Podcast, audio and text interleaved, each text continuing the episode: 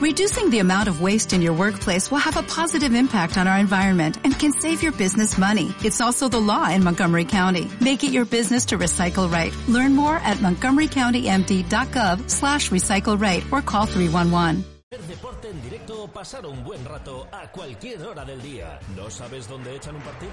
En Cocomo Sports Bar lo tenemos todo. Puedes elegir caña de rubia o tostada. Siempre te ponemos tapa, pidas lo que te pidas. Y con ambientazo los fines de semana por la noche. Y ahora también hamburguesas, raciones y bocatas. Cocomo Sports Bar, pasaje de la calle Barbecho.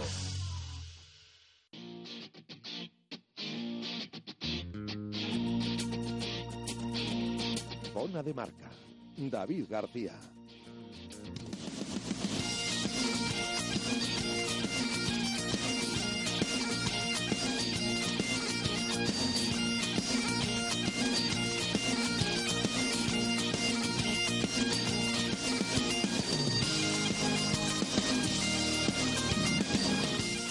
directo en el 101.5 FM. Una hora para hablar del rugby, del rugby que tantas decepciones nos trae como alegrías también nos deja. Eh, la verdad es que pasamos de la anterior semana donde vivimos la resolución de la World Rugby o de la eh, Federación Europea acerca de la decisión de llevar eh, o apear al 15 León de las posibilidades de ir al Mundial a eh, disfrutar de unas semifinales apasionantes en Pepe Rojo este fin de semana y eh, culminar con la final del sábado a las 6 de la tarde en el José Zorrilla. Así que vamos a hablar con nuestro elenco de comentaristas de todas estas noticias y mucho más en una hora. Recuerden el 105 en el 101, perdón, punto 5 FM, apps para iOS y Android, en el Cocomo Sport Bar. Comenzamos. José Carlos Crespo, buenas tardes. Buenas tardes, David. ¿Todo correcto? Todo en orden. Muy bien. Eh, Víctor Molano, ¿qué tal? Muy bien. Bueno, ya esta mañana Chus, en directo a Marca Valladolid, ya te ha lanzado un... No lo he podido oír, yo es que siempre lo oigo en el podcast. Sí, sí, una propuesta para ver qué haces en tu zona, en tu zona, en tu zona de marca, en tu sección La Bola de Cristal. Pues es que como me, se me, me fue también... Dijo Chus Rodríguez textualmente, Víctor Molano acertó la final de la Copa del Rey, el resultado. Así que, ¿qué hará esta tarde? Acertar el de la final de Liga. Miguel Ángel Torres Teto, buenas tardes, compañero de Cope Valladolid. Buenas tardes. ¿Qué tal el fin de semana? Estupendo, muy divertido. Por la mañana, por la tarde, incluso por la noche fue muy divertido todo. me alegro, me alegro. Bueno, que rápidamente comenzamos primero por esas semifinales, un poco por encima. Contamos esos partidos que enfrentaron a Brackets entre Pinares y Silvestre en El Salvador frente a Senor Independiente y Sanitas Alcobendas. Eh, bueno, mmm, algo es obvio que el partido del Brackets entre Pinares fue un partido fácil para los queseros. Bueno, yo creo que fue un partido fácil a partir del, eh, de la reanudación después del intermedio. En la primera parte, ese 17-0, eh, estaba el partido abierto. Los últimos minutos de la segunda parte, el Vasco, el Senor, como que quería proponer juego. Eh, bueno, él empezó muy bien. Senor, los cinco primeros minutos, dominaba campo. Bueno, yo creo que tardó un poco más en estar decidido, pero sí, al final un resultado abultado y un partido conclusión fácil.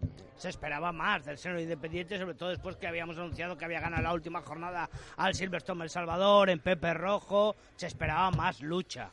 Bueno, yo es que creo que el Quesos Entre Pinares supo desactivar muy bien a Independiente. ¿eh? Y si os dais cuenta, en la primera parte realmente se jugó en campo del BRAC. El, el Quesos Entre Pinares eh, eh, bueno, pues, pues se dedicó a defender, a defender muy bien, por cierto. Y luego, cuando tuvo balones en ataque, pues, pues brilló. Vimos a los tres cuartos, a John Besselbel, también a Gareth Griffiths en ese primer ensayo, ¿no? Que, que, hace casi todo, casi todo el hueco para su compañero. Y a pesar de que, eh, bueno, de que estuvo en, no tuvo territorio, porque yo creo que el partido se jugó más en campo del Quesos Entre Pinares, insisto, sobre todo en la primera parte. La verdad es que el BRAC este año, ya lo hemos visto en fases de otros encuentros, lo vimos en Valencia, es un equipo que está sabiendo adaptarse muy bien a esas circunstancias porque está defendiendo muy bien y, y, bueno, cuando tiene balón en ataque, la verdad es que es un equipo muy peligroso, ¿no? Hay jugadores, el mismo Paila que volvía del banquillo, eh, jugadores como Stor, que siempre ganas metros, y ya te digo, la tres cuartos, pues John Besselbel, pues la verdad es que son muy decisivos. Teto. Aparentemente, desde la grada, todo parecía que era muy fácil. Eh, pero luego en el tercer tiempo, hablando con los jugadores del Quesos, ellos dijeron que eh, no les había parecido nada fácil, que la intensidad y sobre todo la dureza de los contactos de Santander era de los equipos más duros con el que se habían enfrentado y que a ellos no les había parecido fácil. Luego por el resultado, evidentemente, sí. Eh, lo cierto es que en la primera parte eh, atacó el Quesos, creo recordar, en tres ocasiones y metió dos ensayos. Eso te dice que el Quesos eh, este año para mí ha mejorado muchísimo, muchísimo en defensa. Otros años era como un viejo boxeador que le dan una galleta y te devolvía dos, le metían un ensayo y él te metía Sí, dos. sí, sí. Pero ahora no, ahora es capaz de, de- de defender, defender, defender y a partir de ahí saca la propuesta de ataque.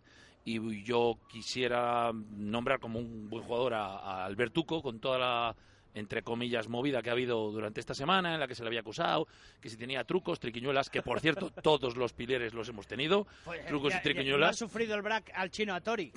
por ejemplo, por ejemplo. Entre- ejemplo. bueno, el BRAC y todos los equipos. Sí, bueno, pero hablando de finales, que era a lo que en el foro del Salvador y en y en redes y tal, el truco de Albertuco, El ¿no? famoso truco de yo- Albertuco eh, se demostró que. Albertuco es eh, para mí el mejor pilier nacional que hay ahora mismo en la división honor. esto significa una cosa, que cada vez eh, hay más presencia del rugby, se pueden ver más partidos, hay más... Sí, bueno, pero yo creo, opinar, yo creo, cortes, yo creo que en mi, en mi opinión el vídeo, yo no sé si le habéis visto, a mí me parece de mal gusto. O sea, poner en entredicho, eh, la- el- o sea, que entiendo que, yo entiendo que el, el, el Quesos Entre Pinares o el BRAC ahora mismo es el equipo a batir. No, no- no cabe la menor duda, de, dada la hegemonía en los últimos, en los últimos Sí. años. Pero no sé, yo creo que hacerlo de esa manera es de poco rugby. O sea, el, cuestionar, el cuestionar, además con, con cosas que es que yo no voy a entrar a valorar si son verdad o mentira, pero cuando, eh, cuando menos son dudosas y son, eh, son fruto de una interpretación. O sea, una interpretación que al final hay que ser un poco humilde y decir, oye, mira, estoy hablando de un pilier que está jugando a lo largo y ancho del mundo y no se lo pita. O sea, no voy a llevar yo razón desde mi, desde mi humilde opinión, no voy a contradecir yo a multitud de colegiados que arbitran, porque si tú ves el historial, Tuco cosecha muy pocos castigos en esa entrada en Melé. Y no es que solo lo opinen los árbitros españoles, es que le han arbitrado árbitros de muchísimas nacionalidades en la última o en las últimas temporadas. Y que te llegue una persona y, de repente haga un vídeo echando por tierra la carrera de un, de un jugador eh, así, porque por, yo creo que con la única intención de presionar, porque el hecho de, de- de etiquetar o de meter en, en- en ese, en ese post a los colegiados que iban a formar parte de, de- de ese arbitraje, pues no, no persigue otra intención que la de presionar al más puro estilo eh, futbolero, ¿no? Al más puro estilo Sensacionalista de puro y duro, semana antes de. Madrid-Barça y cosas Pero de esas. eso ¿sabes? no, no significa que sea malo, quiere decir que tiene seguimiento, al final crea ruido, lógicamente con respeto y tal. Si tiene mal gusto, como bien dice José Carlos, pues a lo mejor no tiene tanta razón, pero bueno. Yo eh, también quería apuntar en, en este sentido, estando muy de acuerdo con lo que ha dicho el negro, en el eh, bueno, si os fijáis en la primera melee hay una bueno, pues hay una enganchada ahí de Albertuco con los con los primeros líneas, mejor dicho, la segunda melee fue, bueno, eh, mejor dicho, una, una enganchada de las primeras líneas de, de Vazco con Albertuco, que mantuvo la calma. Yo, mira, curiosamente vi el partido muy cerca del cuerpo técnico del BRAC, cambié de posición para ver este partido, lo vi allí con unos amigos, y en el banquillo del BRAC estaban convencidos de que eso iba a ocurrir. Y sabían, pero también estaban muy tranquilos. Lo tenían trabajado. Sí, lo tenían trabajado, pero también sabían que, que Albertuco pues es un tipo que difícilmente pierde los nervios. No, todo lo contrario. Yo creo que el, el castigo al que, que le infringe al, al número uno en la primera y segunda melee es propio de una extra motivación, ¿no? De están poniendo en entredicho mi, mi trabajo, voy a demostrar que, que aquí soy un pilier dominador, lo llevo demostrando durante mucho tiempo, lo llevo, lo llevo demostrando en muchas competiciones, ya no solo las que juega con su club. Bueno, pues vamos a demostrar que realmente somos ese pilier dominador. Sí, pero una extra motivación, pero sin dejarse llevar. Sí, por, claro. eh, quiero Sí, sí, decir, que lo que- dentro de cauces deportivos y manteniendo la tranquilidad y dedicándose al juego, ¿no? Que es lo que yo quería resaltar. Sí, Tuco, la verdad, hablando con él luego, eh, dijo que había estado muy tranquilo toda la semana. Además, no- esto de las redes sociales, eso no le, no le influyen, pero estaba molesto, ¿eh? Estaba molesto y al final del partido sé Hombre, que Lógicamente, porque durante toda la semana... Claro, sé que- sé que tuvo- Tendría el WhatsApp, mira lo que dice Néstor. estuvo molestito, estuvo picado y al final creo que con el- incluso con el saludo que se hizo con Chucho Mociman, muy cordial, como diciéndole, ¿te ha gustado mi actuación? Con eso queda dicho todo, ¿eh? O sea, estaba enfadadito. Ha madurado, ha madurado mucho. Sí, es un chico fantástico y bueno, pues en Yo creo en que su relación con el rey le ha venido bien. Sí, eh, No, a, mí, a mí- a mí la verdad es que me parece me parecen acciones como para estar molestos. O sea, el hecho de rearbitrar algo poniendo el vídeo que a ti te interesa, aumentando eh, y publicarlo, realmente no me parece una acción deportiva, ¿eh? No me Bueno, parece. sí me- puede me- que no sea deportiva, pero yo que- sigo diciendo que, que le viene bien que haya este sensacionalismo al, al mundo del rugby, porque al final es ruido y, y la gente se molesta, lo mira, lo tal, debate, y bueno, pero siempre con respeto, lógicamente, y manteniendo los valores de este deporte. Eh, Victoria, 44-5, lo mejor, no deja banquillo, no deja, perdón, banquillo, no deja eh, enfermería. eh, Bueno, sí que deja una enfermería, pero es que el, el pobre sale a lesión por partido, que es Lee Claro. Thompson. Se lesionó el mismo. En una salida de ocho, Este hombro. eh, casi sin salir. Yo creo que, que le dio su hombro a su compañero, eh, pues, pues le A lo el mejor apoyado en segunda Sí, o algo así. Y de repente todos vimos, ¿qué le pasa? ¿Qué le pasa? Que se duele, que se duele. suelo, pararon el partido. Y Sí, todo, creo bueno. que no va a jugar la final. O sea, es una lástima, pero Ah, Lee pues sí. Thompson este año eh, ha ha estado muy lesionado, tiene, ha venido muy mermado y no, no está bien.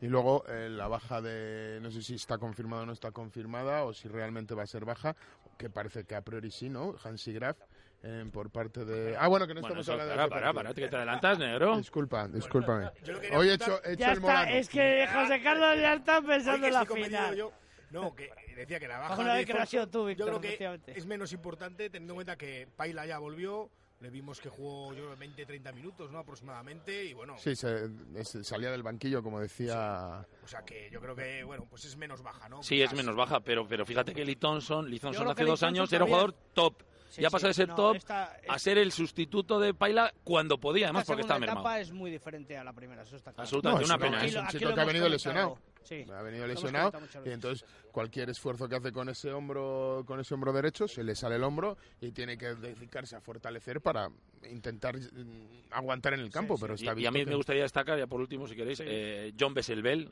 qué pedazo jugador. Y. Eh, y bueno, Eaton. Eaton la verdad es que asusta, ¿eh? Asusta a los nueve contrarios. Es un armario ropero, ahí puesto en una zona donde lo- la gente suele ser bastante menuda.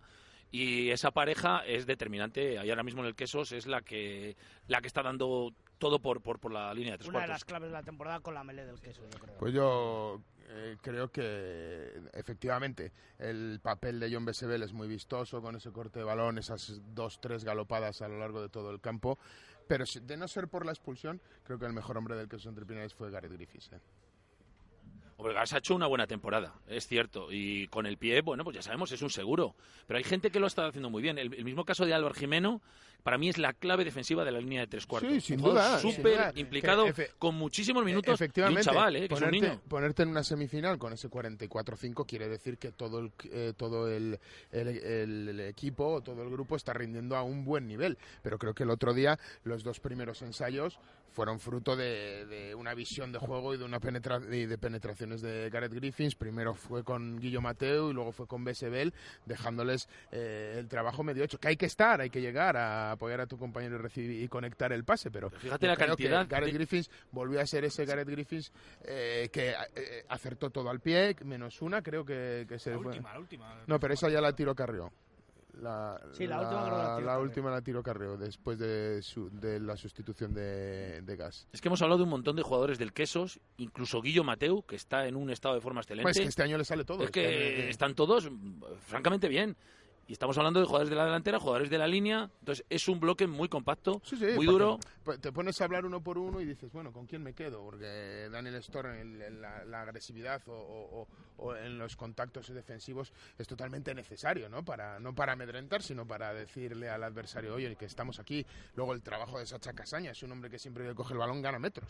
Es un hombre que siempre Del está apoyando. Independiente, ¿podemos resaltar algo? El número 3. Hombre, Creo que el número 3 fue el mejor jugador, se lo puso complicado a Pacote. Domínguez. eh, luego en juego abierto Domínguez. estuvo muy bien para ser un, un, un pilier derecho. Yo destacaría el pilier derecho y Jackman también estuvo muy activo, lo que pasa que estuvo como verdad. un pescador un poco solitario, ¿no? Yo creo que tuvo pocos apoyos, ¿no? Pero luego, bueno, hay hombres a los cuales se les ha visto mucho durante toda la temporada. A Guido ahí en la, en la touch, cogiendo muchas touch arriba en esa segunda plataforma. Esta vez no le fueron todo, no le fueron tantas y el que consiguió molestarle molestarle, en algunas sin ser tan claras. Luego el, el Quesos defendió muy bien las, defendió muy bien las touch, no dejan, no, no entrando a defender y tenían que, no podían, no podían hacer mol, otro de esos, de esas insignias de este, de este senor independiente. Y luego el dominio en melee del Quesos entre Pinares, pues acaba por ax- asfixiar un poco las Sí. opciones de ese senor independiente. Bueno, pues eh, 44-5, ya lo hemos dicho varias veces, el resultado del Braques entre Pinares frente al Senior Independiente, que le daba pase a la final y quedaba el domingo a las doce y media en Pepe Rojo, ese Silverstone El Salvador Sanitas Alcobenda Rugby. Yo os soy sincero, no me esperaba ese partido. Yo me esperaba no tanto como el Braque Senor, pero sí, sí algo más eh, ligerito para el conjunto chamizo, pero vamos, eh, fue difícil, difícil. Yo me esperaba un partido más vistoso, eso sí, con, con la- con más ensayos. No me esperaba un partido tan cerrado. Yo sí que creía que iba a ser igualado porque creía que Alcobendas llevaba mucho tiempo centrado en este partido, consciente de que los cuartos de final en casa contra Samboy eran más o menos asequibles, como así los fueron, y fiando toda la temporada a, esta, a este partido, ¿no? A este partido a poder estar en la final. Eh, bueno, un partido muy cerrado, ¿eh? Con muchas dificultades para los dos equipos. Eh, que yo creo que fue determinante el cambio en la melee que tuvo el Silvestre El Salvador, ¿no? Si os dais cuenta, esos dos últimos golpes de castigo, los últimos 10 minutos, llegaron dos golpes de castigo de melee. Eh, la entrada de Alaga yo creo que le dio ahí, bueno, pues le dio bastante aire y también el tema físico yo creo que fue importante porque Alcobendas es un equipo que tiene un buen 15, pero luego cuando empezó a meter cambios Silverstone El Salvador, yo creo que Alcobendas sufrió más de la cuenta. Bueno, yo creo que al final Alcobendas murió por sus malas decisiones. Yo creo que el partido le tenía muy encauzado, yo creo que tomó muy malas decisiones. Yo creo que hubo hasta en tres o cuatro ocasiones donde era donde estaba dominando la melee de una manera de una manera clara y, clara. y prefería seguir a seguir abriendo el balón y buscando opciones por fuera cuando era una van, estaba en ventaja de Avan, que podía haber disputado melees muy peligrosas desde donde estaba naciendo todo todo su juego, decidió no ejecutar esas esas ventajas, decidió jugar el balón y al final pues se lo, se lo jugaron a los palos. Y ahí pues con un eh, es verdad que Linklater eh, tiene un bazooka en el pie pero es que Sam Kaz tiene otro y al final el que Y- más y- hace eh, al final el que más hace es el que el que el que, el que más opciones tiene de perder no Eh, estoy de acuerdo en que el cambio de la melee eh, igualó un poco la contienda es cierto pero si de no haber elegido mal el, el Alcobendas el Chamil hubiera pasado peor incluso ¿eh? Sí, y también es cierto, fíjate, hubo, hubo decisiones, hubo golpes de castigo, pues, pues de Alcobendas, me estoy acordando del primer golpe de castigo, se pone 0-3 Alcobendas, y en ese saque de centro, pues, eh, pues Newton salta, molesta al jugador contrario, no sé quién era el jugador del Chambi ahora mismo, comete un golpe de castigo muy extraño, ¿no? En una situación propicia para Catch, porque era centrada, y ahí llegó el 3-3. Entonces, Fue un partido muy cierto- difícil para Montoya, ¿eh? Bueno, Partido con muchos ¿eh? nervios, un partido Sí, igualado donde los dos se jugaban mucho. no, pero pues lo que dice Víctor. Hubo golpes muy extraños por parte de los dos equipos, muy errores raros, eh, falta de concentración, nerviosismo quizás.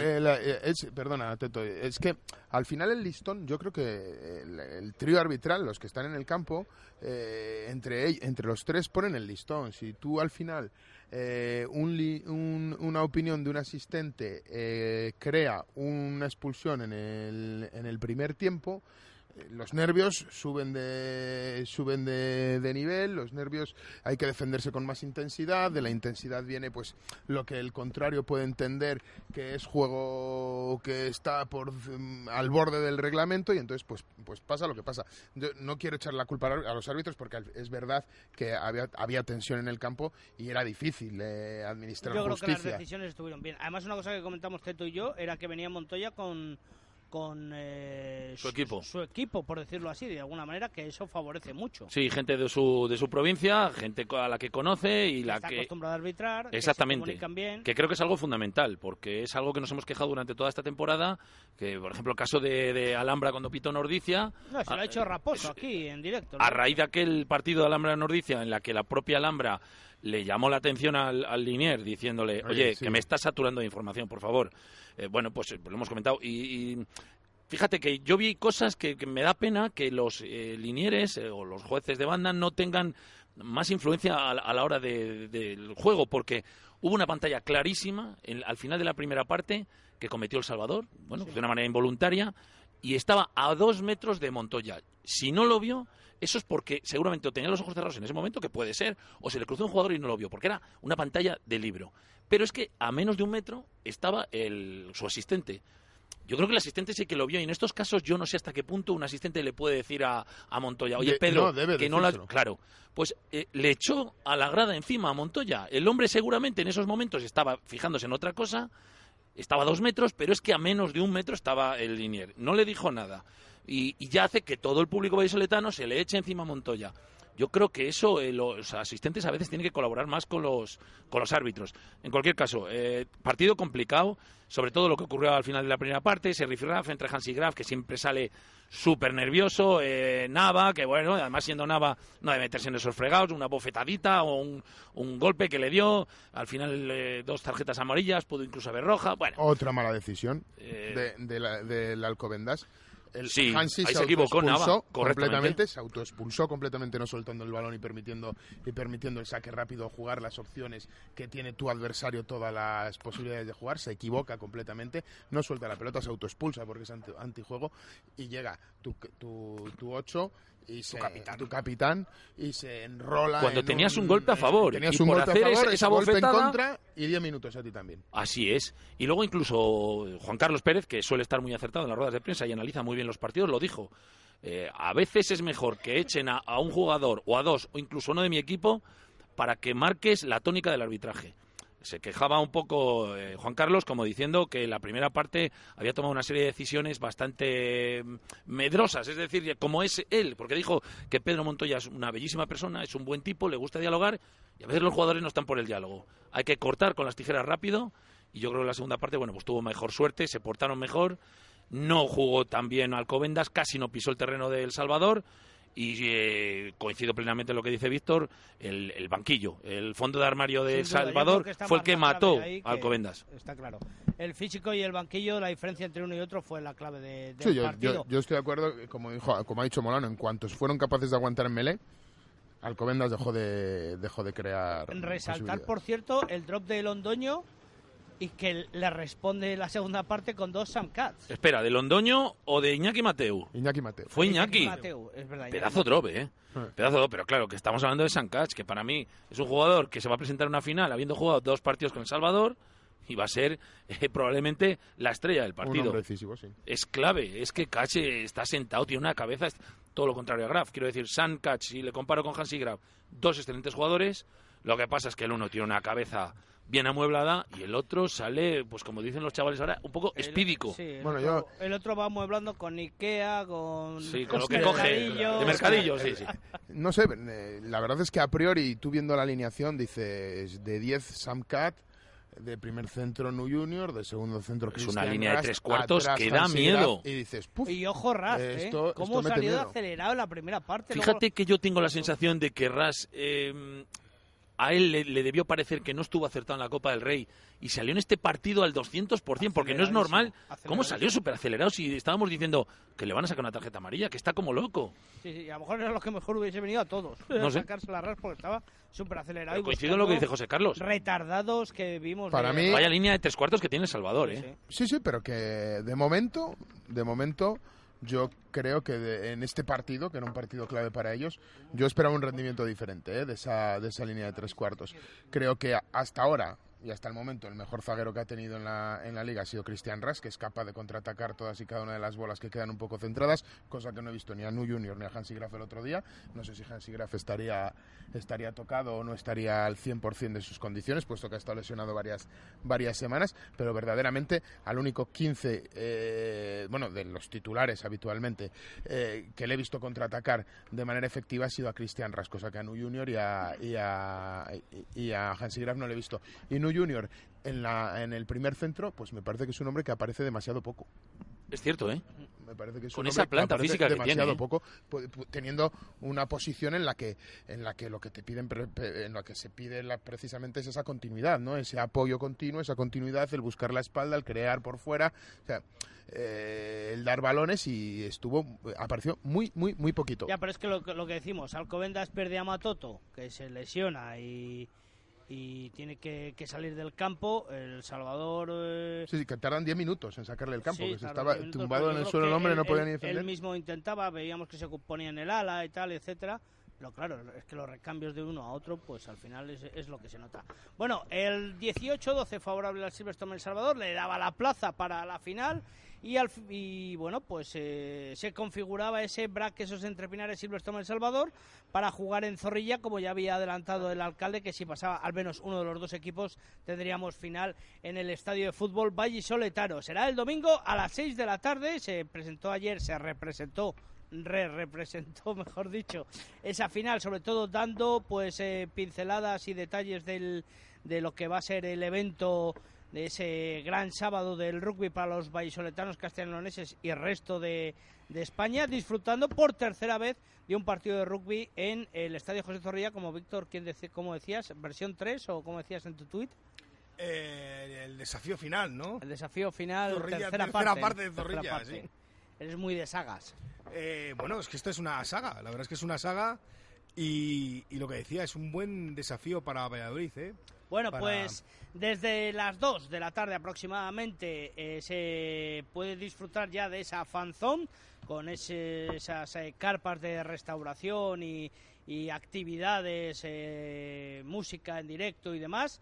A las 6 el partido, lógicamente, y posteriormente también habrá una pantalla gigante para los que se quieran quedar en el tercer tiempo eh, a disfrutar de ese partido de la Champions de fútbol entre el Madrid y el Liverpool. Así que una jornada llena de deporte y llena de actividad de compadreo en, en Zorrilla para disfrutar, ¿no?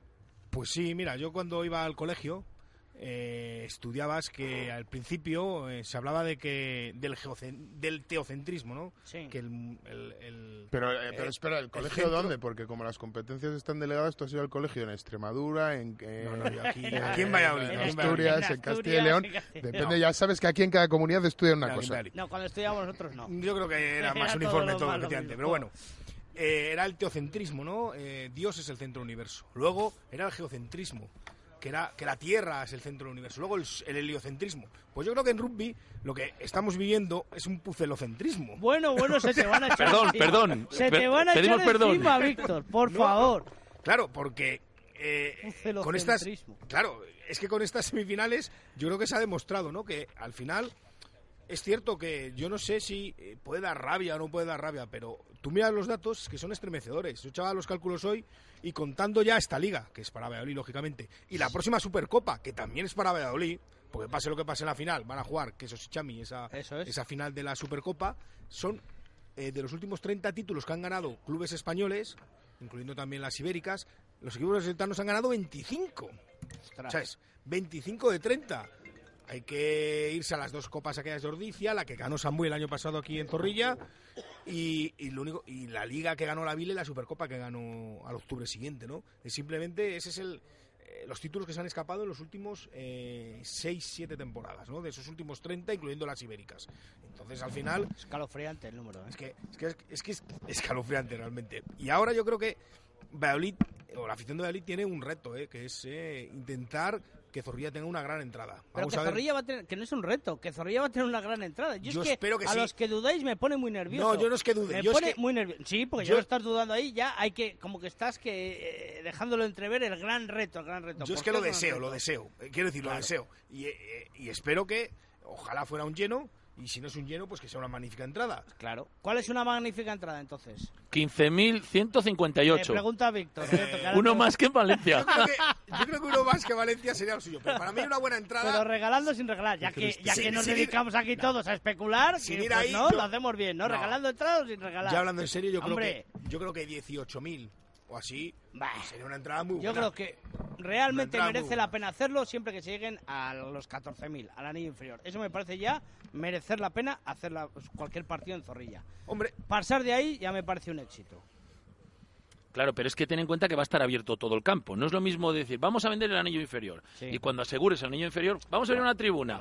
Es que 14.000, ya está, 14.000. Te decía que era Bien. lo que ocupa el anillo inferior, pero 14.000. Sí, la verdad es que es complicado. ¿eh? Esto realmente se está organizando Pero en yo seis días. Antes, efectivamente, antes lo que te yo- quería decir a ti, Tito, perdona. Dime. Eh, primero, Brack y Salvador dicen que no quieren final en Zorrilla. Luego, El Salvador que sí, el Brack que no. Luego que los dos que sí. Yo creo que el que y realmente hasta ha dicho... ayer, Sí. hasta ayer Sí. llegaban todavía rumores que no querían la final en Zorrilla. Yo tengo muy claro que si la semifinal Alcobendas El Salvador, en este caso Salvador Alcobendas, la hubiera ganado Alcobendas, el run run que hubiera habido ayer de eh, hubiera sido muy grande. Porque no es lo mismo una final entre los dos vallisoletanos que una final con Alcobendas, que es un grandísimo equipo, pero que tú hablas con sus directivos y te trae 300 personas como mucho desde Madrid. Que es una lástima. Porque es un grandísimo club, pero que tiene una Pero poquita ¿por qué masa social que se desplaza. tan mediocre tenemos? Quiero decir... eh, Porque no son buenas. fe- Mira, por muchos factores. Por el Campeonato de España de categorías inferiores, que va a restar mucha gente. Contrariamente a lo que creo que está pensando el alcalde, que él creo que opina que le va a dar muchísimos padres y muchísimos niños, en mi opinión es mentira. Los niños van a acabar rendidos y se van a ir a su granja escuela, a su hotel, a su albergue, a su zona de esparcimiento y no van a ir a ver el rugby, porque los niños pequeños. El rugby de los adultos no les divierte. El rugby No, suyo no, no, es otro mundo. Segundo, los padres lo que van a irse es de cachondeo por ahí. Se van a tomar tapas por Valladolid, que está fenomenal, y los hosteleros de Pues Valladolid lo van a tener en agradecer. Zorrilla, en la zona de restauración. Bueno, pues ojalá suban y lo hagan. Cachis, cerveza. Pero de esos, aquí el planteamiento Dentro creo que ha sido, sí. va a haber 3.000 niños y 6.000 padres, 9.000, 9.500 personas, y de esos vamos a llevar a 5.000. Ojalá, pero yo no lo veo. Luego son fechas complicadas, comuniones. Luego son fechas eh, en la que hay lo de la Copa de, vamos, Claro, de la Copa sí, Europa de sí, fútbol. la Champions y tal. Y No, mira, el 20.000 partido clave, si no, y tú son- lo sabes, es la Copa del Rey, que está en una fecha excepcional. Pero ¿por este es mucho más complicado. Eso ya lo hemos hecho. Yo Hay que que- buscar nuevos retos. No, no, no, es un reto el reto y real gordo. era las dos semifinales juntas. Ese era Ese el era reto, el reto, bonito. ese era el reto clave. Pero eh, esto tiene que ser un nuevo reto y, y- y se va a conseguir, vamos. Eh, de hecho, el ritmo de entradas es extraordinario, es buenísimo. A mí me llegan peticiones de- del norte de España. En Twitter lo mismo. Eh, hoy ya se ha puesto a la venta desde primera hora el norte Castilla y en marcaentradas.com. Y el ritmo Pero, es muy bueno. Mira, no, no quiero quitar protagonismo al resto, eh, pero es que tengo una sensación muy clara. Cuando se hizo en el 96 lo de Zorrilla, toda España estaba con el rugby en Zorrilla. Mm. Luego se volvió a hacer al año siguiente lo de la Copa del Rey. Y a partir de ahí, los vallisoletanos, que fue cuando mi famosa frase de perdón por ser de Valladolid, es que ya estamos dando el cante. Lo que ha dicho Víctor es que hemos ganado 25 copas de 30. Entonces la gente al principio nos admiraba y ahora creo que está de nosotros hasta el gorro. Creo que, No, ¿y- bueno, que no es culpa nuestra, tenemos? evidentemente, Claro. por ser de Valladolid y Claro, porque que tenga el buen quite Vale. Chus el programa. Pero mira, te voy a poner, te voy a poner un ejemplo. Felipe, nuestro querido amigo Felipe Sí, Rodríguez de Alcalá, se sí. viene aquí con cuatro autobuses Sí. y yo hasta ahora no le he oído a Felipe que va a traer ni uno solo. Es más, el propio Felipe no puede venir porque tiene un acto. Bueno, y gente como él, que arrastraron gente de toda España, porque el campo de Zorrilla en el 96 lo llenó mucha gente a Valladolid. 2016. 2010 es que has Dos dicho- mil- ¿qué he dicho? Es que has dicho 96 dos 96 veces ya, además. Bueno, perdón, estoy, ¿Qué estoy, pasó en el 96? soy un que viejuno. te Es que? ¿sabes qué pasa? Que voy a hacer 50 tacos y lo estoy llevando muy mal, ¿eh? Bueno, pues en el, Observas muy bien. Sí, ya, ya. Sí, yo pensé que en, tenías en el sí. En el 2016 vino mucha gente de fuera de Valladolid que estaba ansiosa de ver eventos como Y a este. este también, ha habido, Ha habido muchos más. De 150, 120 Bien, bien. entradas. De Pero que David, este si soy el. Primero que estoy encantado, pero repito, este año más la gente está muy saturada de ¿Por qué rugby. especuláis? Si es que está viendo el ritmo Bueno, de entradas normal Si y yo estoy deseando que me den un zasca en toda la boca y llenemos. Pues no lo, no lo cuestiones, va a haber Vale, lleno pues adelante, o va a haber al lleno. ex- excelente entrada y ya está, y punto, y se acabó, y no tenemos que hablar más de este tema. Además, solo el haberlo intentado ya merece la pena. ¿Que se descalabran? Pues, pues habrá que volver a, a plantearse las cosas y estudiarlo, pero yo creo que no. Yo creo que el punto de inflexión estuvo en Palencia, eso fue donde vimos que realmente había potencial y de ahí ha ido creciendo hasta Zorrilla 2016, hasta 2017, hasta 2018 en Valencia y, darle continuidad. No siempre estamos cuestionando, y si no se llena, y si no se llena. Oye, estaba viendo un partido de Super Rugby y yo creo que habría 4.000 personas en un estadio de 50.000. Sí, pero Eso no es un... Es que- es que no hemos un hecho- buen No, es una de las ligas que más promoción y televisión tiene eh, sí, coincido contigo, a David. nivel del rugby. Ya, bueno, pero, Pero mira de dónde venimos. Es totalmente diferente. Es una liga intercontinental donde el seguimiento mayoritariamente se hace por los medios, no en directo. eh, en fin, o sea, tú date cuenta que si tú eres de los Brembis y te toca ir a jugar contra Pues eso, los que lo que Jaguares, quiero decir es a dónde quieres llegar, a dónde quieres llegar, a llenar Pepe Rojo, a tener una televisión imponente, a estar en los medios, a hacer profesional o a seguir a este semi-amateurismo.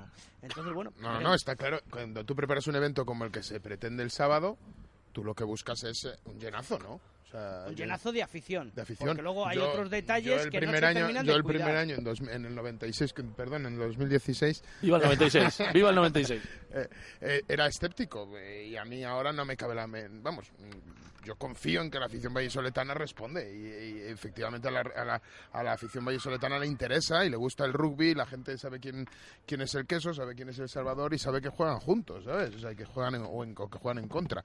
Eh, y creo que, bueno, pues ef- efectivamente, como dice Teto, se ha preparado con una semana de antelación, lo de vender las entradas con anterioridad, pues es algo que probablemente no haya funcionado como se esperaba, como, como es normal, porque hasta que no ves a tu equipo clasificado, Claro, muchos claro, no irían, claro. ¿sabes? Pero bueno, que si se han vendido cuatro, bienvenido sea, ¿sabes? Esas cuatro vendidas con anterioridad. Y yo creo que, bueno, que la, que la afición vallisoletana responderá, como no, claro, claro que lo Lo que creo. hay que buscar es para el año que viene esas semifinales. Además, seríamos tres los equipos que participan en esas semifinales de Castilla y León. Ya metemos al Ubu. El, el- el segundo equipo de aquí del amigo Víctor, ¿Eh? Ya, o, a- o el, o el primero, eh, cuidado. hashtag, eh, Ah, perdón por ser de Castilla y León. Sí, qué bonito, ¿eh? Oye, me gusta, me gusta. Bueno, Teto, te tienes que quedar un poquito más porque tenemos que hablar de, de la CR y ya luego ya te dejamos ir que tienes prisa. Pero nos vamos a publicidad, estamos en, el- en la terraza además, eh, disfrutando de esta maravillosa tarde, aquí con nuestros refrescos, con nuestros combinados, con nuestros helados, con, con las viandas que te dispensan en el Cocomo Sport Bar, disfrutando de esta precisa tarde primaveral. Volvemos enseguida. Radio Marca Valladolid, 101.5 FM, app y radiomarcavalladolid.com. Cocomo Sports Bar de Valladolid. Más de dos años contigo nos han convertido en el sitio ideal para ver deporte en directo o pasar un buen rato a cualquier hora del día. ¿No sabes dónde echan un partido? En Cocomo Sports Bar lo tenemos todo. Puedes elegir caña de rubia o tostada. Siempre te ponemos tapa, pidas lo que te pidas. Y con ambientazo los fines de semana por la noche. Y ahora también hamburguesas, raciones y bocatas. Cocomo Sports Bar, pasaje de la calle Barbecho. Con Grupo Lomer, su empresa tendrá más seguridad. Vigilantes de seguridad. Asesoramos y planificamos su seguridad. Encuéntrenos en lomer.net. Grupo Lomer. Seguridad y confianza. La calidad es el resultado de nuestro esfuerzo. Este es el sonido de la berrea del ciervo. ¿Y este? Es el sonido de Brasería La Berrea. En este ambiente te encontrarás cuando pidas un chuletón de carne roja, una de nuestras parrilladas o una hamburguesa como nunca la has comido. Y a unos precios increíbles. Si quieres comer muy buena carne, tienes que venir a La Berrea, calle Gerona 1012, en Las Delicias. Fundas Store, los especialistas en fundas de móvil y tablet, te presentan su nuevo servicio de personalización en dos horas. Realiza tu pedido por nuestra web y recíbelo cómodamente en casa, en el trabajo, en el gimnasio, sin esperas y por solo 3 euros. El mejor precio y calidad siempre en Fundas Store. Entra en fundas-store.com y descubre nuestras promociones. Fundas Store, una empresa de Valladolid. Así cocinamos en el lagar de Venancio. Y es que todos los días preparamos nuestra brasa para que puedas disfrutar de la mejor carne de Valladolid. Chuletón a la piedra, solomillo, pincho de lechazo, chuletillas y también nuestra especialidad, un exquisito pulpo a la brasa que te sorprenderá. Es época de visitar el lagar de Venancio, en la calle Traductores Dirección La Veruela, junto a Michalín. Reserva en el 983 33 43 44. Raqueta Valladolid, la mejor opción para pádel y tenis en tu ciudad. Disponemos de pistas cubiertas de tenis de tierra batida y pádel. En Club Raqueta juega como los grandes campeones. Amplio parking y fácil acceso. Restaurante y cafetería como complemento para celebrar tus torneos y eventos. Te sorprenderás. Más información en Club Raqueta o en www.clubraqueta.es. Radio Marca Valladolid, 101.5 FM, app y radiomarcavalladolid.com. Zona de marca. David García. Bueno, son las eh, 8 menos 22 minutos. Estamos en el Cocomo Sport Bar disfrutando de esta tertulia del balón oval en la que desgranamos toda la actualidad del eh, rugby nacional, internacional, provincial, local y regional. Absolutamente todo con estos Miuras. Hoy, además, bueno, tengo a Teto que me ayuda un poco aunque hay veces que los enciende, hay veces que algunos se enciende pero fuera de micro, ¿verdad, Teto? ¿Qué te voy a contar yo? Nos gustaría que tuviese más protagonismo cuando tiene el micro de la mano, pero bueno.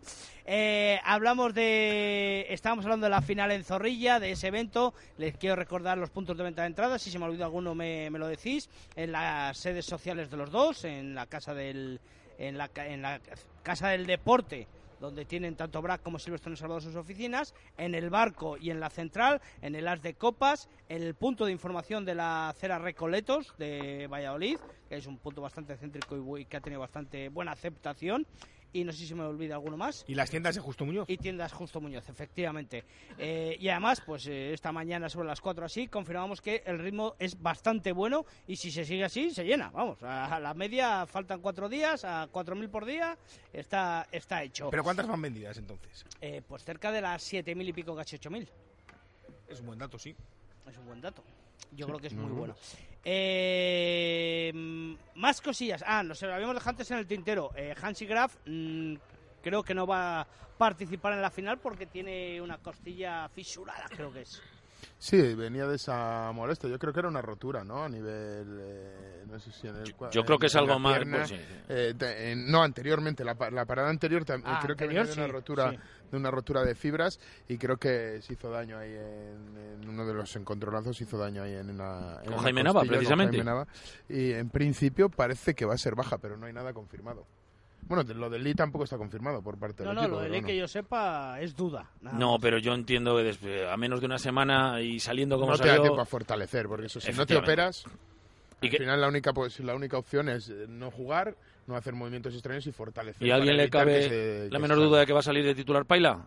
Yo estoy convencido. Bueno, pero también han compartido 15 titular, Paila y, es verdad, Paila y Lee Thompson de 7 y el sustituto natural de, de, Lee siendo Gabriel Vélez, que por otro lado con sustitutos así, pues oye, también uno, se, lesiona más a, uno se lesiona más a gusto. Bueno, aprovechando la final de la Liga que se disputa en Valladolid, eh, se va a proceder, o anunció José María Valentín Gamazo, presidente del BRAC, eh, van a acudir eh, cerca de ocho o nueve presidentes para firmar el inicio de la ACR, de esa asociación de clubes de rugby, en la que pues irán trabajando por el crecimiento del, del balón oval. De, alguno adelantaba ya la liga, etcétera, pero vamos, yo creo que eso es más a largo plazo ir sentando las bases del trabajo en común y buscar intereses que favorezcan el, pues los intereses propios de cada equipo y del rugby nacional. Yo creo que en este tipo de, de iniciativas lo importante es la lealtad. Entonces, a partir de ahí, si entre los clubes hay lealtad, se podrá trabajar en mucho y yo no dudo de que el futuro es ese, una liga gestionada por los clubes, que es lo que yo creo que necesita el rugby español. Lo que pasa es que eh, yo soy escéptico porque, bueno, pues hemos visto capítulos ya pasados de Asociación de Clubes de Rugby. Sí, pero ¿sabes que, yo esta mañana he hablado, perdón, con, con Hernani y me ha dicho que va a ser partícipe, que siempre andaba un poquillo más paralelo y que no pueden venir, lógicamente, porque el sábado se juegan el mantenerse en la máxima competición del rugby nacional, pero que están por la labor y firmarán. Yo, yo Por ejemplo, habitualmente veo el rugby con un amigo mío que dice que esta película ya la hemos visto. Y, es lo que me suscita esto de, del hacer. Confío plenamente en que puedan llegar a un entendimiento, pero, pero eh, bueno, no dudo que la ACR se va, se va a crear, pero es que la ACR ya se creó y la ACR ya funcionó. Y los mismos que la crearon la destruyeron.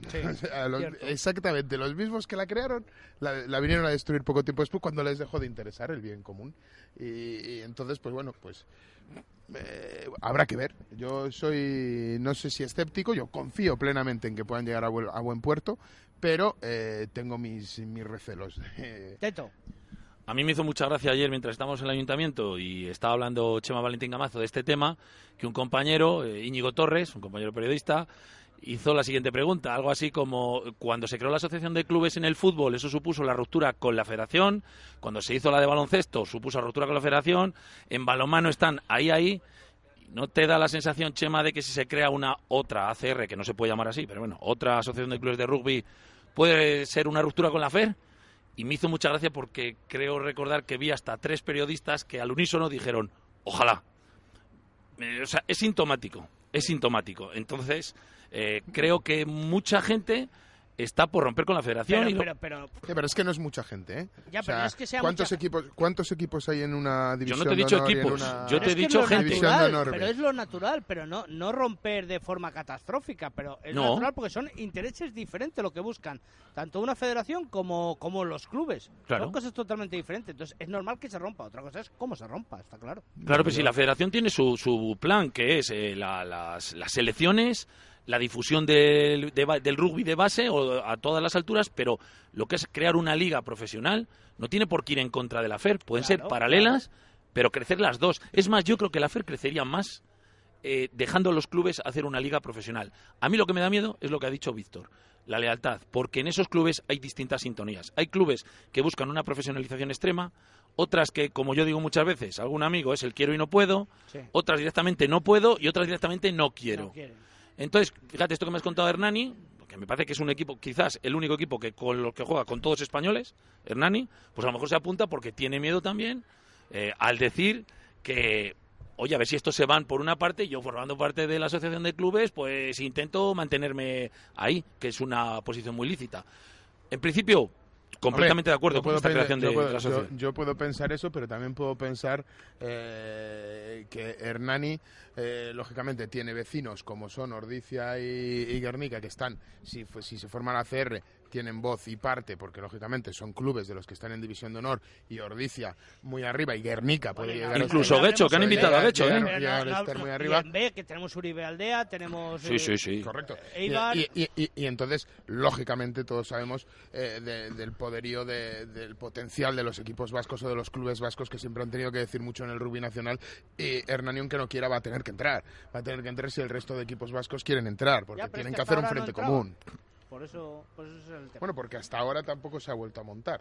Bueno, pero había iniciativas. Bueno, eh, cambiamos de tema porque, bueno, ya eh, lógicamente hablaste la semana pasada del ascenso del eh, Ubu Colina Clinic, una gran noticia para el rugby castellano y leones. Y otra gran noticia sería eh, si asciende, de hecho es el tercer intento para las chicas del Autoconsa El Salvador, que se juegan el domingo. Eh, esa plaza en la división de honor, en la Liga Iberdrola, frente al Universitario Rugby en Sevilla, en el campo de la Granadilla, en eh, Córdoba, el domingo a las 12. En Badajoz. En Badajoz, perdona, no en Córdoba, en Badajoz. Badajoz. He yo, no sé Es por más qué. neutral el La el Granadilla, que me la Granadilla me yo Córdoba, no sé por qué, que tampoco tiene que nada que ver, pero bueno, que ya está. En Badajoz, efectivamente, a las 12. Eh, difícil, ¿eh? Difícil. Con las eh, cocodrilas. Recordemos que, bueno, el, coincidieron en el grupo, el partido se jugó en Pepe Rojo, ganaron las sevillanas, pero yo, bueno, tengo una teoría en estos torneos cortos, que es que el que pierde esos partidos, luego si se vuelven a enfrentar, es el que más margen de mejora tiene, porque es el que ha visto a el que ha hecho las cosas mal. Entonces, bueno, pues yo creo que va a ser un partido diferente en el que, lógicamente, el Autoconsa tendrá que aprender de los errores que tuvo en el partido de Pepe Rojo. Y bueno, pues una final muy abierta y, y vamos a ver porque lo lleva rondando mucho el Chami a ver si esta vez puede ser. te digo, tercer año. Puede ser. Hombre, yo creo que después de la gesta conseguida en Girona eh, se, buena, puede, se puede esperar absolutamente todo de las chicas de Franca Racedo. Eh, aparte de, de que, bueno, yo he hablado con integrantes del equipo y es verdad que el partido contra las cocodrilas aquí en Pepe Rojo fue una tarde aciaga, ¿no? Para las, Bueno, para mañana, la- pero sí. Mañana, bueno, fue una... Muy una- mañana. Fue una... Fue un día aciago para, Ay, ay. para las para las Chamichicas. chamichicas. Entonces, bueno, si, si juntas con que son capaces de hacer un gran papel como el que hicieron en Girona frente al Jake, el, eh, que, que te admiten que el partido contra las cocodrilas aquí no salió nada o no se hizo nada de lo entrenado, que fue, aparte de, de que fueron superiores las, las contrincantes, fueron, ellas fueron inferiores por una falta de concentración y porque no salían las cosas que se habían entrenado, bueno, pues yo creo que manteniendo la concentración en un campo neutral, pues hay que confiar plenamente. Y en qué mejor, jugadoras. después de disfrutar de esa final en Zorrilla, de disfrutar del tercer tiempo, de dormir tranquilamente, te levantas a las 5 o 6 de la mañana, coges el autobús por 50 euros que te llevan hasta, hasta Badajoz, te dan de comer, ves el partido, animas a las chicas, me parece un domingazo, ¿eh? Te cruzas a Elvas, te compras kilos de toallas y te comes bacalao, fenomenal. Así que el que quiera, en el Simrock me parece que están organizando el viaje, se puede, se puede apuntar. Y confiamos, confiamos en, en el Autocon San Salvador. Probabilidades, Víctor, a ti que te gustan los números. Uy, yo, creo que es- yo diría que al 50%. Al 50%. Está muy abierta, no sé, no sé. Qué Es- escépticos si os veo hoy, Yo, raros. pues, ¿eh? sí, estoy un poco hoy cruzado. Sí que es con lo del ACR le has fastidiado todo el positivismo. Oye, ¿y, y el quesos B? No nos olvidemos del quesos Ya B. estamos. Venga, pues ala, marca tú, venga. el que- Antes vamos a hablar del partido de Hernani y Ciencias Cajasol. Pues yo quiero hablar... Bueno, sí, venga. Cuatro puntos de diferencia favorables a los científicos que consiguieron en la Cartuja el sábado a las 4 en la Andare Toki el partido de vuelta. Yo creo que no tiene nada que ver y lo van a tener bastante difícil los sevillanos. ¿eh? Sí, pero me llama la atención, fíjate, si comparamos con el año pasado con esa eliminatoria entre Ubu y Guecho, Guecho ya apabulló en Burgos directamente en el primer partido, ¿no? Ya lo Ya, dejó pero es todo que el resuelto. Burgos año pasado el bajonazo de la Vila fue muy gordo. Fue muy creo, gordo. ¿eh? Ciencias quizás no partió como favorito en esta final, es verdad. es. Eh, y bueno, pues, pues ha tenido más tiempo para prepararse psicológicamente, seguramente. Pero sí, yo creo que el partido en el Andare Toki buh, va a ser muy duro. Hernani está acostumbrado a jugar este tipo de partidos. En su casa se siente muy fuerte y bueno. Si yo tuviera que apostar 10 eurillos, diría Yo- que yo Hernani es el que el yo, la creo, yo creo que es favorito Hernani para esa, para esa eliminatoria. Landare Toki. Toki, como dice aquí amigo José Carlos, es muy complicado. Y si encima esta semana anuncian que va a haber lluvias y todo, el barro a los de Sevilla me imagino que no les irá bien. Y si no, pues probablemente llueva de manera artificial. Sí. Que- oye, para eso están en su casa también, ¿qué quieres que te diga? Y hablamos también del Arroyo, el Arroyo Club de Rugby que se ha proclamado campeón de la Copa Castilla y León en el partido disputado en los Campos de la Vega este pasado fin de semana. Nuestro Ya- segundo título. Hay que sumarlo.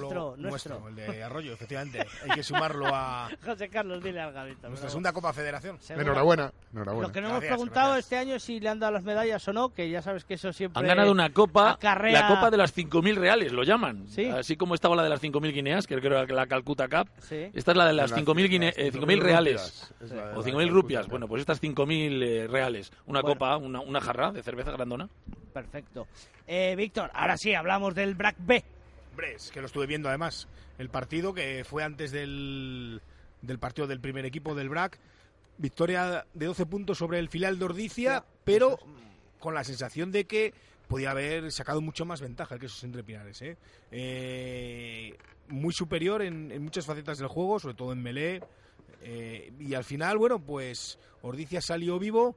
Vamos a ver cuál es la convocatoria del Quesos para ese partido de vuelta. Vamos a ver, vamos a ver. Pocos, pocos puntos de diferencia y más. eh, Hombre, 12, 28, 16 años. pocos puntos de diferencia porque yo estuve hablando con con gente del staff técnico del, eh, del Queso Entre Pinares y hay hasta 17 jugadores convocables a ese segundo equipo de los habituales en División de Honor del, eh, del Ordicia. De ¿eh? Ordicia. ¿Y del, B- ¿Y del BRAC? Y del Muchos menos. Yo creo que también habrá Va, pero la calidad es mejor.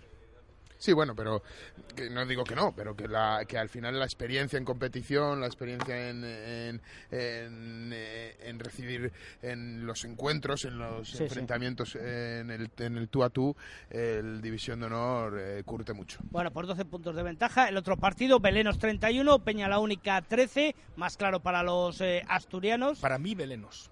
Sí, hombre, yo creo que sí, que está, está bastante más, más igualado. Eh, eh, sábado a las 6, Peña la Única Belenos. Domingo a las 12 y media, eh, Gara- perdón, Gabarigo y Ordicia, Braques entre Pinares B.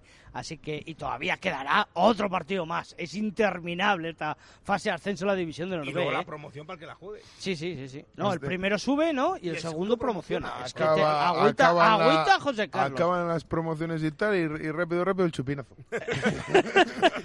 Efectivamente. Eh, sí, ya pasamos directamente a, a, a qué nos depara el futuro, a la sección de Víctor Molano. Es que hoy no me lío, vamos sin tiempo. Venga, dale. Tiempo, Víctor. Ah, que le Y, y sé que vienes nervioso, vienes ahí con el marcador. Todos los seguidores de Zona de Marca están esperando para ir a las casas de apuestas con el resultado que tú digas. Bueno, recordáis que en la final de Valencia, por si alguien no se acuerda, lo voy a volver a decir una vez más, acerté el 20-16 con le ganó el Quesos entre Pinares. Y entonces, ahora Me me- recuerda a José Carlos del otro día. Acabo de tener un déjà vu del sábado por la noche. Y entonces voy a hacer una apuesta parecida. Si recordáis, eran cinco puntos, uno relacionado con arbitraje, otro relacionado con número de ensayos, otro relacionado con... eh, con ya no me acuerdo, con eh, máximo anotador, otro relacionado con eh, El resultado. el resultado y otro el equipo ganador. Sí. Pues voy a hacer la misma. Vamos para allá. Recordad, el árbit- eh, no lo hemos comentado, va a arbitrar Alhambra. Alhambra, Nievas. Entonces, No sabemos, yo no sé por lo menos ahora, lo tiene que mirar asistido por. no lo sé, no lo sé. Yo tampoco lo sé, la verdad. Entonces yo creo que Alhambra Nievas eh, va a hacer, va a haber alguna jugada decisiva en melee. Con Atorra dijiste que cambiaba algún Al- golpe. efectivamente. Así ocurrió. Y, Y con, con Alhambra dices que va a haber alguna jugada decisiva en melee en el sentido de que va a haber o expulsión o amarilla en alguna melee ¿Sí? o incluso no Ensayo de descarto castigo. ensayo de castigo, pero Vale. probablemente más amarilla. ¿Cuántos? Queda. Una, Una, una, venga, uno, al menos una. Hombre. Siguiente punto, Víctor. Siguiente punto, el número de ensayos. Venga. Uno. Uh. Vamos a ser fieles a la tradición de Uh. Zorrilla. Hubo uno en la Copa del 16, otro en la Copa del 17. En esta liga del 18 va a haber uno. En, el- en la del 96. Tercer punto. Eso fue en los Juegos de Atlanta. Tercer creo. punto. La Eurocopa de Inglaterra. Pateador, punto, no, máximo, anotador. máximo anotador del partido. Pues Sam- visto lo visto este fin de Sam- semana, Sam- voy a decir Gareth Griffiths. Buah, Ni idea, chaval. Ni idea. nada. Ya lo estás perdiendo. Hoy no aciertas ni una. Cuarto punto, que es el resultado. El resultado. Preparen sus El quinielas, resultado va a ser preparen sus cortito. bolis. Lógicamente he dicho un ensayo. El resultado va a ser 13-6. Pero a favor- Ya sabemos quién va a Ah, ganar, a porque si el máximo anotador es Gareth Griffiths, Y luego el al quinto, que es quién va a ganar. Yo creo, eh, yo creo que va a volver a repetir el BRAC porque es favorito al ser el, Tiene que ser bueno, el- favorito, ganador de la, de la liga regular. Un derby es un derby, Yo- pero Yo le vi muy bien el, sinceramente 3 de contra 3 la contra semifinal. Salvador. Le vi muy bien contra la semifinal, brillando mucho en defensa y en ataque. Tiene unos jugadores tremendos. Es cierto que vamos a ver quién es el que se hace con la maneja del partido. Si es Crisito no es Sancach. Yo creo que son los dos jugadores decisivos de cada equipo. Y si Eaton es el que manda, el BRAC ganará, creo. Y si es Sancach el que manda, pues ahí va a tener sus opciones. Tome nota. Salvador. Cinco puntos. Alhambra, eh, respecto a Alhambra, que habrá alguna incidencia en Melé. Respecto a los eh, anotadores, Eh, que Griffiths, será Griffith. Ensayos 1, resultado eh, 13-6 y ganador Braqueso entre Pinares. Ahí tienen los cinco puntos, la predicción de Víctor Molano. Y rápidamente pasamos a la sección de José Carlos Crespo, la lucha del pequeño contra el grande, la sección quijotesca.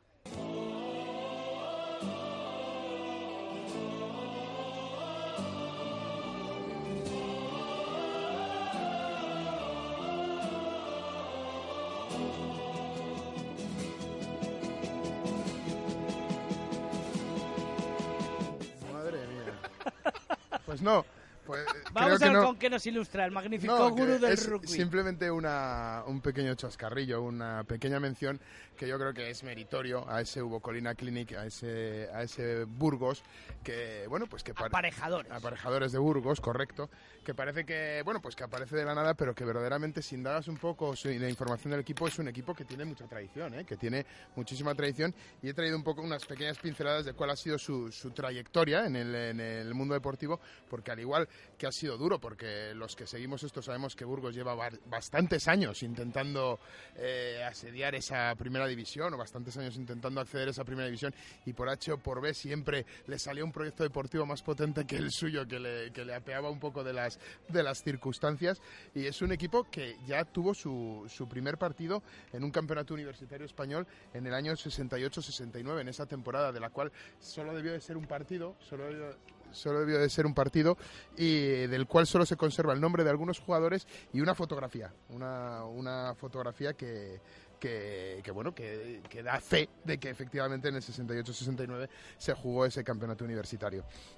En el 70-71 el, eh, ya tiene, te- eh, se crea el equipo como la Universidad de, Arquitect- de Arquitectos Técnicos, juega con la Federación Vallisoletana, ¿de acuerdo? Y eh, juega en esa categoría regional y es un poco el continuar con lo que se hizo dos años antes o el año anterior con exintegrantes que se habían movilizado allí, se supone que para estudiar, o se sabe que para estudiar, gente del Atlético Universitario de Madrid y gente de un equipo que les sonará a todos que es del Salvador, de, de Valladolid.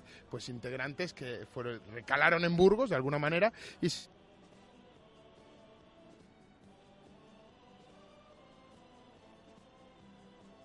desaparece por primera vez te digo por primera vez porque ha tenido eh, un poco como el Guadiana, aparecía y desaparecía, y, eh, y, no, y no aparece hasta, hasta el 76-77, que ya aparece con el nombre de Aparejadores de, de Burgos. Esta vez entra a formar parte de la Federación de Santander, ¿de acuerdo?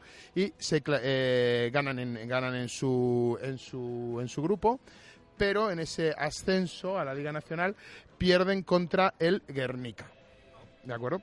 En el año siguiente, en el 78, 77-78, vuelven a ganar ese grupo en Santander y pierden el ascenso contra el CAU Oviedo, que, perdieron y no pudieron, no pudieron ascender. En el 78, del 78 al 81, por la reestructuración que sufre el rugby, pasan a una competición segunda división nacional directamente, eh, ya con la Federación Vallisoletana de, de, Rugby, pero no, parece, no se arreglan todos los problemas, porque en el del 82 al 84 vuelven a desaparecer como, como, como, como, como club, efectivamente. Vuelven, regresan en el 86 a esa regional, a esa segunda división nacional del grupo de Castilla y León. Hay una fusión por ahí con un instituto, no lo tienen muy claro, aparecen desaparecen, se extienden dos porque pierden la categoría. Bueno, el caso es que ya hasta nuestros días tenemos que irnos hasta el, el 93-94, porque en el 92-93 se les permitió participar en la Copa Presidente. ¿Y en el 96 pasó algo? Porque y en el marcado. 93-94 eh, juegan en esa segunda nacional eh, de Castilla y León. En el 96 juegan en la misma, no pasó nada especial. No viene por otro lado tú. Y ya hasta nuestros días, hasta este 2017-2018, que consiguen ese ascenso a fantástico, la División de Honor. Fantástico homenaje, José Carlos. Bueno. Yo creía que iba a hablar de que si hay...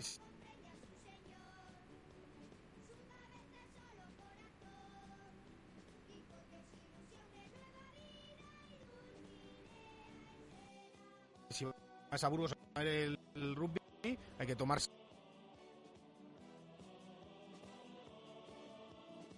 clubes, una salvajada, eh, casi 3.000 chavales jugando al rugby en Pepe Rojo y eh, que eh, esta casa, Radio Marca Valladolid, retransmitirá en directo con las voces tradicionales, Víctor Molano y José Carlos Crespo, esa... ¿No? José Carlos no, ¿sí? ¿Víctor? Ah, ponéis unos geroles. En la final desde Zorrilla. Así que que la disfruten. Nosotros lo comentaremos, a ver si podemos adelantarlo al lunes, la próxima semana. Engañamos a los jefes. Eh, Teto, eres un crack, gracias. Un placer. Eh, Víctor, a disfrutar. José Carlos, lo mismo. Nos vemos la próxima semana. Sigan informados con Chivo Rodríguez todos los días de 1 y 5 a 3 de la tarde. Hasta luego.